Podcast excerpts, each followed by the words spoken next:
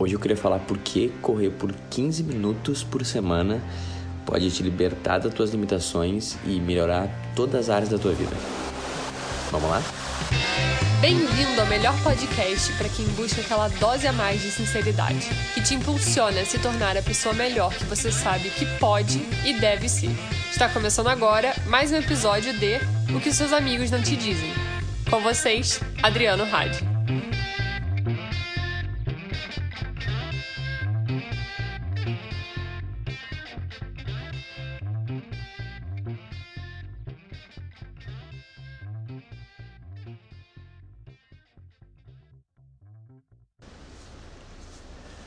Olá, eu sou Adriano Hadi e eu acabei de voltar, hoje eu fiz uma corrida rápida, foi mais ou menos uns 35 minutos, não sei se passou 6, não 6 km e meio, e hoje tem um dia que tá mais frio e também tava chovendo, desde o início até o fim, na metade ainda começou a chover mais forte, assim, e acho que outra vez que eu, que eu corri choveu muito, também me inspirou a gravar depois, porque é uma experiência diferente, assim, e eu comecei a pensar sobre por que a corrida é tão incrível e será que ela não tem algo mais que só um exercício físico, né? Que pode meio que resolver um monte de outras coisas.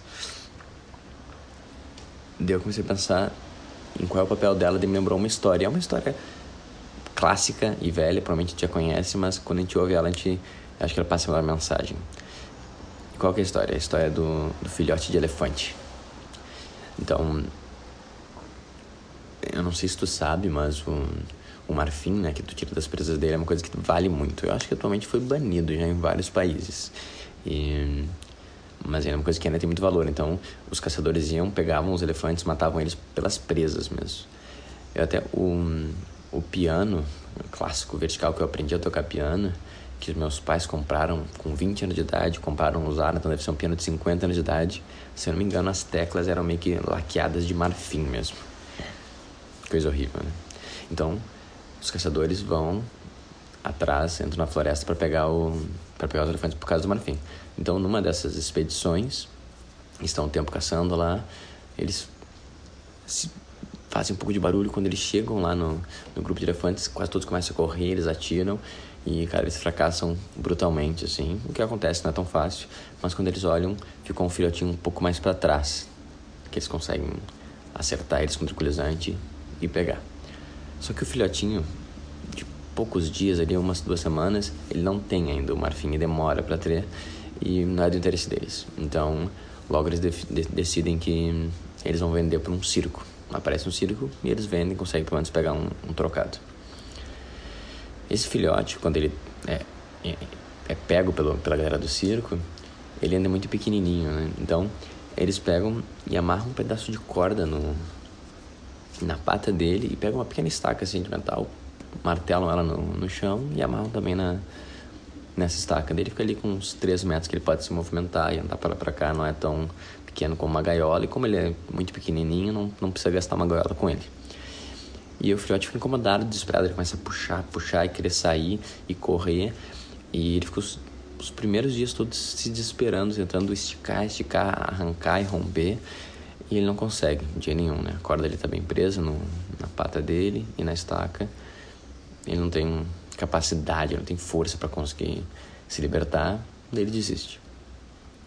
Passa vários anos para frente, o filhotinho ele vira tipo um majestoso elefante, até maior que os pais dele. E ele tá lá fazendo os shows dele toda semana. Ele dá a voltinha, vai lá um dançarino sobe em cima dele. E aquela virou a vida dele, né? Nem se lembra exatamente do momento antes disso. E quando acaba o show, eles vão lá e amarram na mesma cordinha no pulso dele e, e prendem na estaca.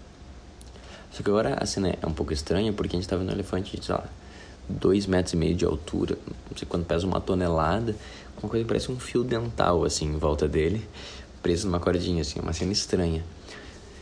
Tu vê que claramente se ele quisesse, ele só dava um passo com mais força e arrebentava aquela estaca, arrebentava aquela corda. Ele não segura ele nem um pouco mais. Só que ele nem tenta fazer isso.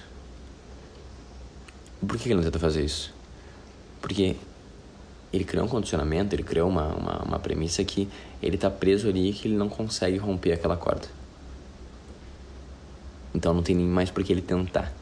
Não importa que a premissa ela já é mentirosa, ela já não é não está de acordo com a verdade. Ele foi condicionado, então ele nem tenta e ele fica ali preso naquela corda ali, não lembrando de tudo que ele é, de toda a potência que ele tem, né? E basicamente sendo preso pela própria mente e pelo condicionamento. Tá. Provavelmente já ouviu essa, essa metáfora antes, que é uma metáfora é, bem comum e antiga, só que ela é um jeito para mim muito forte de passar essa mensagem, né? Que de alguma forma, quando a gente está na, na, na, nossa infância, os, o papel dos pais é condicionar os filhos. E não no sentido malvado, assim, de prender o elefante dentro do circo. Mas tem, sim, um lado meio sádico de limitar um pouco a expressão, de limitar um pouco os movimentos, por uma questão de, de segurança e de seguir os comportamentos da sociedade, né? Então, tem uma utilidade nesse condicionamento. Na realidade, educar alguém é condicionar alguém. Então, é, tipo, eu tô falando com mais tolerância porque agora eu tô nesse processo, né? Então muda um pouco a tua visão. Antigamente eu achava assim, caraca, os pais e a educação tradicional, ela destrói a alma das crianças. E por isso a gente fica tudo traumatizado ao longo da vida. E beleza, é verdade isso, mas o ponto importante é que a gente tem que fazer isso. Porque se desenvolver e amadurecer e viver em sociedade é ser condicionado pelas regras que existem e tem vantagens nisso. É bom a gente saber uh, se comportar como um grupo, né? Seguir a tribo e não ser alguém muito errático assim. Então, existe um valor nisso. O problema é quando já passaram 10, 20, 30 anos e alguma ideia específica, agora ela já não nos serve mais, ela não é mais verdadeira e ela está nos atrapalhando muito. Então, essas seriam as nossas cordinhas que estão amarradas na gente, a gente nem questiona, a gente só fala, ah, é assim que é, nossas limitações, né? Então, para pra pensar agora qual é uma dessas verdades absolutas que tu carrega até hoje e talvez não faça tanto sentido e talvez te atrapalhe. Uma bem clássica é, ah, eu tenho que ser sempre um bom filho. Tu tem uma, uma ideia dessas? Do sentido que, pô, é importante eu eu agradar os meus pais, né? Eu seguir o que eles falam. Eu dizer sim para eles sempre. Comum a gente ter o pensamento assim, a criança meio que tem que fazer isso. Só como adulto isso, ou até jovem isso pode começar a atrapalhar, né? Eles são outros adultos também, e por mais que a gente tenha que respeitar a autoridade, eles podem eles não veem exatamente como é que é a nossa vida como um todo, eles podem querer uma coisa que eles acham que é melhor pra gente, mas não sei se é, né? Ser adulto é, é, é virar pai e mãe da própria vida, né? Então é o momento romper um pouco com isso e tomar as próprias decisões, mesmo quando envolve contra os pais. É importante ter essa, essa força, essa autonomia, né? Na realidade, sem ela é difícil viver, né? Então isso pode ser uma cordinha, por exemplo, que nos trava. Outra ideia é pô, eu não posso ser egoísta, né? Não posso ficar só pensando em mim. E tem que sempre ser gentil e altruísta e tentar compartilhar com os outros, né? E para mim essa é incrível porque né, toda vez que eu levo a Nala para brincar, a coisa mais comum é a Nala que nem uma nem pensa, ela vê qualquer coisa que interessa a ela e ela vai lá, mete a mão e arranca. E às vezes isso tipo é um objeto de outra pessoa, né? Que tá num carrinho dentro de uma bolsa. Mas parece aqueles macaquinhos, sabe? Vão lá pegando tudo. Ou tá na mão de outra criança. Ela nem pensa, você fala assim, ah, gostei disso. E pega. E eu falo, meu amor, para, para, isso aqui não é teu, tu não pode pegar, calma. Pede e tal. E ela, são conceitos que eu tento, mas ela não entende ainda, eu tenho que ficar repetindo. E, sei lá, 95% das vezes a resposta de, da mãe, ou da outra criança, ou do responsável, ele fala, não, não, solta, empresta, empresta. Solta o brinquedo, dá, dá pra amiga.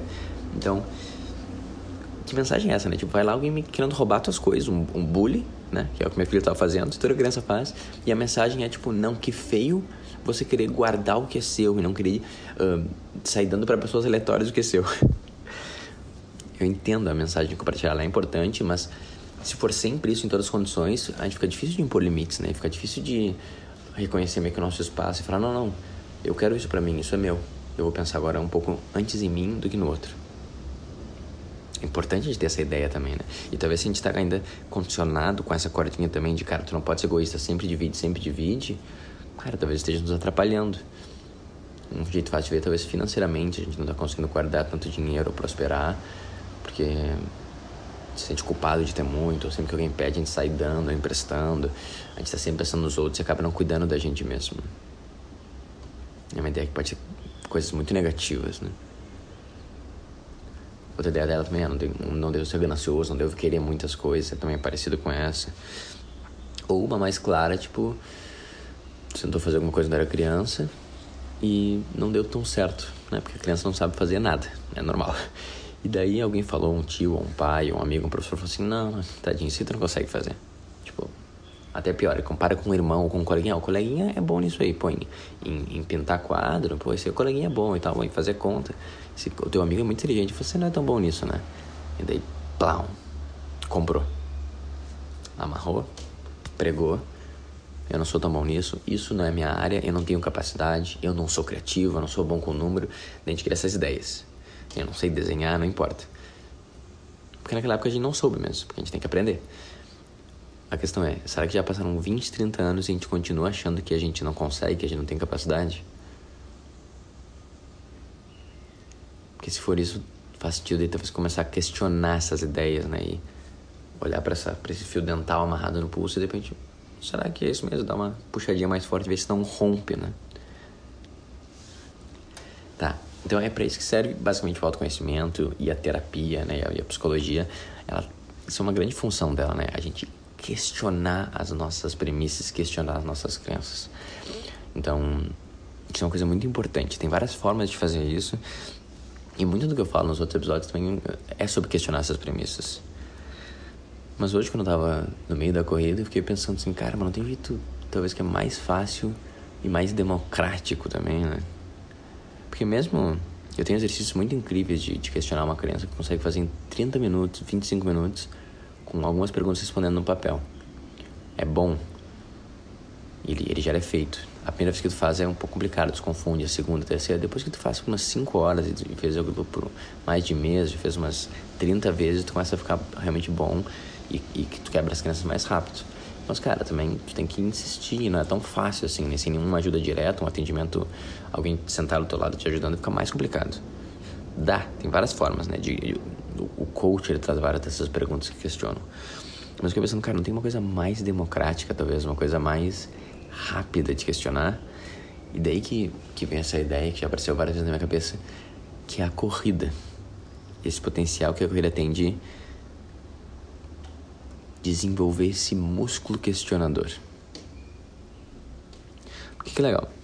Ao longo da minha vida eu já fiz vários esportes, né? Então eu fiz esgrima, por exemplo, né? Com as, com as espadinhas por mais de seis anos. Participei de campeonato sul-americano, até já viajei pra, pra para lutar esgrima e eu adorava aquilo. Fiz também depois uh, Muay Thai, natação também nadei muito, que até tem uma coisa parecida com a corrida. Só que ainda a corrida é mais incrível porque a corrida não precisa de nada para fazer, né? E, que, e qual é a diferença da corrida ou até da natação de todos esses outros esportes? É que a corrida e a natação, ou até o ciclismo, esses esportes de, de velocidade, vamos dizer assim, eles não têm um objetivo. Porque quando tu tá ali com com a máscara, né, segurando o florete, e vem o florete na tua direção, ele quer te furar lá, entendeu? Por mais que não doa muito, todo o teu corpo ele te diz para escapar. E se tu tiver uma a técnica, tu consegue uh, defender da melhor forma e responder. Só que também que seguindo a tua intuição, né? Mesma coisa quando tá lá e vem um soco, vem um cara dando uma, um chute na tua cara, o que tu vai fazer naturalmente é se abaixar e defender. Com a técnica e com calma tu vai conseguindo responder mais rápido mas tu tá seguindo a intuição do teu corpo e ativa o teu cérebro reptiliano, é uma questão de sobrevivência, é uma questão de se defender, é uma questão de acabar com o inimigo. E a mesma coisa com coisas simples, tipo jogar tênis ou futebol, ativa o nosso lado quase cachorro, que é uma bolinha picando, é o nosso objetivo, então a gente só vai independente das coisas. Então são atividades com objetivos, que é mais fácil de entrar nesse modo de fluxo. Só que a gente tá meio que com um objetivo, né? o objetivo nos puxa. Agora quando tu tá correndo, que nem agora eu tava correndo, às 5 da manhã, com 15 graus na chuva, cara, assim que tu pisa para fora de casa, ou mesmo que tu vá numa esteira, assim que tu começa a correr, todo o teu corpo, ele começa a ativar uma mensagem que é para de fazer isso, cara. Porque o nosso corpo ele foi desenhado para economizar energia. Ele quer sobreviver ao, ao maior tempo possível, então ele não faz nada que seja inútil. Então, todas as pessoas, quando passam de um quilômetro e tanto, começam a correr ali por chegou nos 8 ou no máximo 10 minutos, começa a vir uma vontade, o corpo começa a mandar sinais de tipo, cara, tu tá gastando energia, o coração tá acelerando, eu tô sentindo, né? os músculos estão começando a ficar estressados e começa a vir uma vontade de parar, um cansaço de alguma forma, uma, uma intenção que fala assim, cara, só para. então, todo mundo quando começa a correr esse primeiro quilômetro, o corpo inteiro ele está dando a mensagem, passando o sinal que aquilo não é inteligente e que parar é a melhor escolha. Só que daí o que acontece? Você, né, com a tua mente, com o teu poder de escolha, tu decide continuar correndo por mais que não faça sentido e todo o teu corpo está mandando tu parar. Essa é uma decisão muito importante, né? O corpo não pensa no, no longo prazo, ele pensa no curto prazo. Então, ele quer só economizar energia. Mas tu fala assim, cara, eu acho que vai ser bom para mim no longo prazo, eu vou ficar mais saudável para minha mente. Esse exercício vai ser importante. Eu vou manter um pouco mais. Só que quando a gente faz isso, a gente está fazendo o quê? A gente está exercitando o nosso músculo de romper as cordinhas do elefante, de romper as limitações e romper as premissas. A gente está dando meio que mais poder para nossa consciência, para nossa mente, né? Entre entre os condicionamentos e o corpo que a gente está acostumado e a minha vontade, eu consigo superar os meus condicionamentos e minha vontade. Então o corpo tem uma ideia muito forte e básica que, cara, vamos economizar energia. Ele fala assim, não, eu vou gastar energia. E daí é muito doido que quando tu passa desses 10 minutos, tu vai chegando nos 15, 20, quanto mais tu corre, vai, vai aumentando isso. Tu chega na, na primeira barreira, né? Esse primeiro era só incômodo, né? que é uma coisa que, que existe já na, na, no universo da corrida, que é essa, essa, essa parede psicológica que fala assim, cara, não aguento mais, pelo amor de Deus, eu entendi, já correu um pouquinho, legal, fez teu exercício, né? Normalmente ele, se tu tiver fraco, vai ser uns 15 minutos, tu pode esticar até uns 25, 30, 40, vai aumentando. E daí é meio que todo o corpo tá falando agora com mais força, tipo assim, cara, pelo amor de Deus, para, não faz sentido. Eu já vi claramente que não tem nenhum leão te perseguindo e não tem nenhum coelho que tu tá indo atrás, que tu tá com fome. Tu tá aí de sacanagem, entendeu? Só para. E tu fica cansado mesmo. Desse mesmo nesse momento, tu escolher, não, não, vou persistir um pouco mais. A gente rompe a barreira que se fala, né? E daí passa um minuto de, de, de, incomodação e de repente meio que vem uma energia. Acho que ele libera outras coisas. Fala assim, beleza, tu quer fazer isso, vou te dar então mais gás. Daí tu fica bem por mais um tempo. Às vezes tem mais outra barreira que é recomendado não ultrapassar. Daí tu vai treinando para isso. Só que o exercício de romper essas barreiras é o mesmo exercício de, de questionar as premissas e de arrancar essas cordinhas. Então, quando a gente está fazendo isso, a gente está literalmente desenvolvendo o nosso músculo de quebrar conceitos e de quebrar crenças e de uh, nos dar esse poder e essa agência da nossa própria vida, né? Então, fazer isso é literalmente falar, cara, independente das limitações do meu corpo, eu faço o que eu quiser. Essa é a mensagem que a gente passa, esse é o músculo que a gente fortalece, né? Então, eu acho muito incrível a corrida porque literalmente ela não custa nada, né? Tu pega por passa de 10 minutos, passar 10 minutos tá bom, faz 15, corre nem que seja devagarzinho já vai estar tá rompendo isso, porque o corpo já vai estar tá desagradável. Ele está falando que é uma má ideia, mesmo que tu não corra nada. Então, o meu, o meu questionamento aqui, a minha defesa é: cara, se tu tá mais parado, não tá fazendo tanto esporte, é o mesmo que tu faça. Tenta dedicar essa semana talvez 15 minutos, 10 minutos correndo mesmo, que é uma coisa insana que não faz sentido, mas serve para a tua mente fortalecer e falar que, tipo, cara, eu consigo romper as limitações, né? Experimente ver como é que tu se sente, porque toda vez que eu corro, no final, por mais cansativo que seja, eu me sinto mais poderoso e mais capaz e mais dono da minha própria vida, porque as condições, nesse caso especificamente, a falta de luz que manda meu cérebro dormir e a chuva que manda meu corpo se proteger, estavam dando sinais, cara, não é uma boa ideia, para, não é uma boa ideia. Eu falei, não, mas eu acho que é. Eu vou forçar um pouco o limite e vou, vou estressar o meu sistema para me desenvolver, porque eu sou o dono da minha própria vida, não as minhas limitações. É uma mensagem muito forte, né? Então. Será que faz sentido? Será que a gente poderia, essa semana, fazer esse compromisso? Tu tem vontade de fazer esse compromisso? Isso te inspirou um pouco? Cara, de repente vou tentar correr hoje ou amanhã. Corre. Vê como é que você se sente. Vê se alguma coisa que eu falei é verdade, se teve esse impacto que eu falei. Manda mensagem depois. Fala, putz, cara, achei legal, achei ruim. Pô, daí não corri porque não tava pronto, forcei a, ba a barra e me machuquei. Pô, né? Sacanagem. Cuidado, pessoal, né? eu não sou nem um professor de educação física, não sei qual é a tua situação. Vai com consciência e observa o teu corpo, tá? Mas. Eu acho que é um exercício muito simples e democrático, muito incrível. E eu realmente acredito que se tu correr por 15 minutos toda semana, qualquer outra crença e premissa, limitação que vai ter daqui pra frente na tua vida, elas vão ser rompidas muito mais fáceis, né? Tu vai ficar melhor nessa arte de romper cordinhas e, e, e questionar as limitações e atingir o teu potencial, né?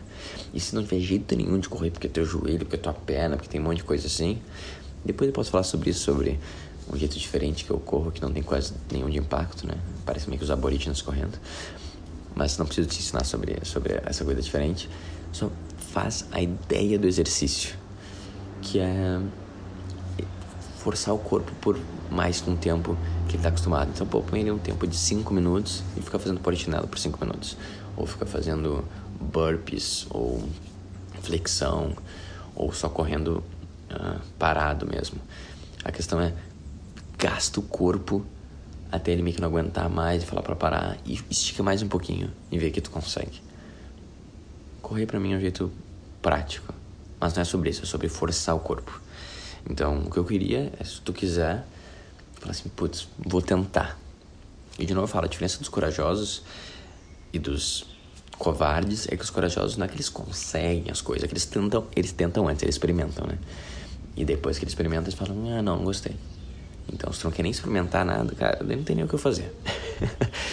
o meu questionamento aqui é, pô, fez sentido? Tenta experimentar, se compromete para amanhã, depois de amanhã ou nessa semana, fazer esse sprintzinho aí, ou em casa com polichinelo, ou correndo por mais de 10 minutos, e ver como é que você se sente. Eu garanto que vai. Tu vai começar a experienciar uma diferença bem rapidamente. Bem, eu espero que tu tenha um ótimo resto de dia e até a próxima.